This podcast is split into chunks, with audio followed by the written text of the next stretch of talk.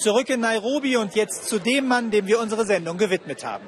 Nelson Mandela war nicht nur ein Vorbild für den ganzen Kontinent. Er war vor allem eine Identifikationsfigur für seine Heimat Südafrika. Was wird jetzt aus dem Land am Kap ohne den großen Einheitsvater Mandela? Südafrika steuert auf eine höchst ungewisse Zukunft zu. Für den Moment herrscht aber noch Ausnahmezustand. Heute begeht Südafrika den Tag der Einkehr, feiert Nelson Mandelas Leben. Ein bisschen scheint die Welt stehen zu bleiben, für einen Moment noch, bis die Wirklichkeit wieder die Oberhand gewinnt, das tägliche, alles andere als einfache Leben. Das hat Tembani mit allen Kindern auf der Welt gemeinsam. Waschen ist nicht sein Ding. Er lässt es über sich ergehen, was kann er auch anderes machen, Duschen oder Badewannen gibt es hier nicht. Township-Leben in Südafrika heute. Wir haben ein riesiges Problem mit Ratten in Alexandra, erklärt seine Mutter. Sie beißen unsere Kinder in der Nacht, wenn sie schlafen. Deshalb wachen wir immer auf, schlafen kaum, weil wir immer daran denken müssen. Und das Haus ist wackelig, ist nicht sicher. Und es ist eng. Neun Menschen teilen sich diese zwei Räume. Arbeit hat kein einziger. Südafrika, 23 Jahre nach der Apartheid, für sie ist es ein ärmliches Leben. Immerhin Nelson Mandela brachte Hoffnung. Dafür sind sie ihm dankbar. Ein bisschen Kindergeld, auch das hilft der Familie ein bisschen. Vor allem aber haben sie jetzt die gleichen Rechte wie die Weißen. Nelson Mandela war eine so wichtige Person in unserem Land. Nicht nur für mich, sondern für ganz Südafrika. Wir wissen wirklich nicht, wie wir leben sollen ohne ihn. Er hat uns immer gut behandelt, sagt die Mutter, die die Tränen nur schwer zurückhalten kann. Die jetzigen Politiker, wir wissen nicht, wie sie jetzt handeln werden, jetzt da er uns verlassen hat. Und sie meint wohl, dass ihnen der moralische Kompass fehlen wird, der Mandela für die meisten war. Es war Alexandra, wo Nelson Mandela wohnte, als er 1941 nach Johannesburg kam. Eine der ältesten Townships und eine der engsten. Und hier wandelt sich die Stimmung zunehmend vom Hoffen auf eine bessere Zukunft in Wut, dass sich so wenig geändert hat. Die Regierung muss endlich dafür sorgen, dass wir mehr Wasseranschlüsse bekommen. Ein Wasserhahn und nur eine Toilette ist nicht genug für acht Häuser, ärgert sich Pinky auf ihre Weise. Nicht alle sind so ruhig wie Pinky und ihr Nachbar. Politisch, so kurz vor den Wahlen im kommenden Jahr, heizt sich die Stimmung immer mehr auf. Früher hatte Mandelas ANC hier 100 Prozent der Stimmen sicher.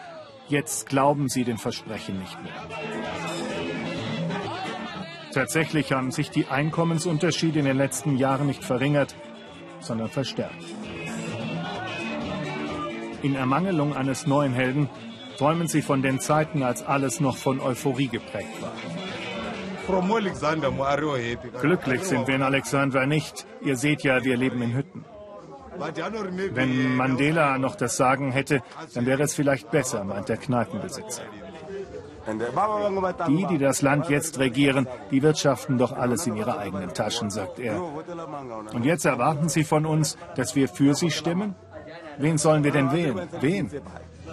Südafrika steht wieder einmal an einem Wendepunkt. Das hat weniger mit Mandelas Tod zu tun, als mit der zunehmenden Ungeduld im Land. Zwei Mahlzeiten am Tag, Mehr können sich die meisten hier nicht leisten. Dazu kommen nicht funktionierende Schulen, keine guten Voraussetzungen für eine bessere Zukunft. Eine, in der Mandela, den sie Herr Tata nennen, fast keine Rolle mehr spielt. Tata Madiba, sagen sie uns, das ist unser aller Vater. Er hat so viel Liebe für uns alle und die ganze Welt.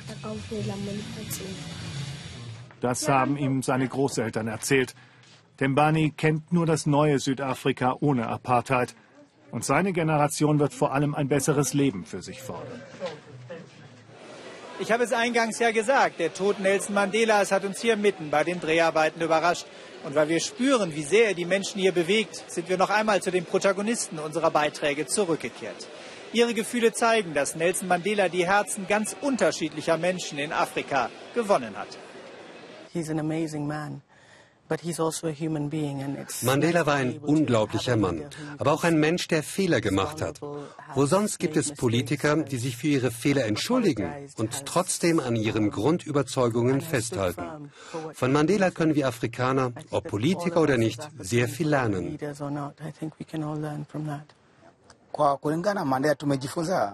Mandela ist ein echtes Vorbild. Er hat für die Freiheit seines Volkes gekämpft und sich trotzdem mit seinen Gegnern an einen Tisch gesetzt. Mandela agierte offen, in einer transparenten Art und er war nicht korrupt. Und was unsere Führer und Führerinnen vor allem lernen könnten, wäre seine Bescheidenheit, dass er nicht äh, nur nach Macht gestreben hat, sondern dass er die Interesse seines Landes und seine, seine Leuten äh, verteidigt hat und sich nicht in Vordergrund gestellt hat, wie so viele afrikanische äh, Staatsführer das machen. Das war der Weltspiegel Afrika Spezial. Und wenn ich am Ende einen Wunsch für die Menschen hier habe, dann diesen. Afrika sollte mehr politische Führer hervorbringen, die zumindest etwas von dem Mut und der Großherzigkeit eines Nelson Mandela haben. Dann hätte dieser wunderbare Kontinent echte Zukunftschancen. Schön, dass Sie mit uns hier waren und weiter einen interessanten Abend bei uns im Ersten.